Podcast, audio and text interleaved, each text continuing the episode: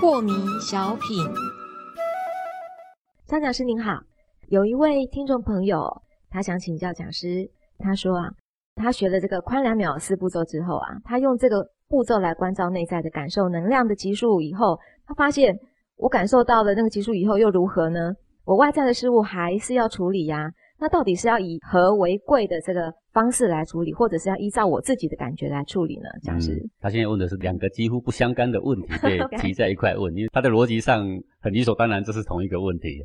那实际上身内跟身外是两个问题，身内跟身外可以分开的。分开。对对对，宽两秒是要解除你的内在的感受所造成的烦恼用的，我要特别指指你内在的感受、内心的感受。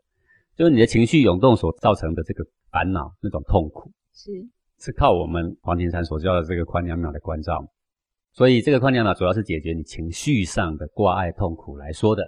那你说，那解决了情绪挂碍又如何呢？那我不知道你要求什么。解决情绪挂碍就是这个人可以活得很自在。然后你问我说，那活得很自在又如何呢？这样问下去没完没了。我我只是负责教你怎么样获得自在，但是。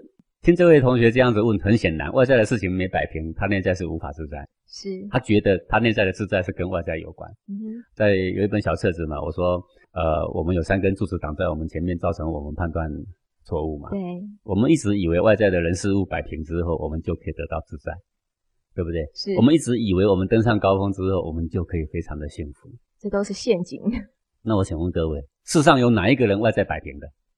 那几乎没有嘛。没有啊，所有登上高峰的有哪一个真正快乐？嗯，几乎也没有，他没有你我轻松吗？是，对不对？这都不是问题啊。但是你说那外在的事情要不要处理？外在的事情，一该办事的大小先后的次序去办，这么简单。外在的事情你就按部就班去办啊。碰到什么样的人，碰到什么样的事，我们就应该要去跟他应对进退啊。那你说以和为贵呢，还是怎样？对，他是说以和为贵，他是不是觉得说两边都不要得罪，叫以和为贵？可是讲是教给我们的大小先后，好像一大小先后不是一以和为贵，以和为贵是人跟人交往的正常应对的原则。是，但是如果有一个事情的状况很特殊，必须打破以和为贵，不然的话，这个事情不能够往正常更好的方向前进的话，那这个以和为贵那一下子就没有价值了，就必须打破这个以和为贵。也许要瞠目怒视、大声斥喝都有可能啊，不是吗？是好，有时候你看到一个人欺负一个弱女子，你不大声斥喝吗？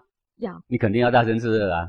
他如果对他非礼呢，你可能拳脚相向啊，嗯，对不对？对，这都有可能的啊。哪里一定说以和为贵呢？所以要看事情的大小。那没有事的情况之下，我们是不是应该以和为贵？当然以和为贵呀。啊，你没有事的时候，红脖子瞪眼睛，你做什么？做什么呢？对不对啊？所以事情依然要办，按照轻重缓急的次序去办。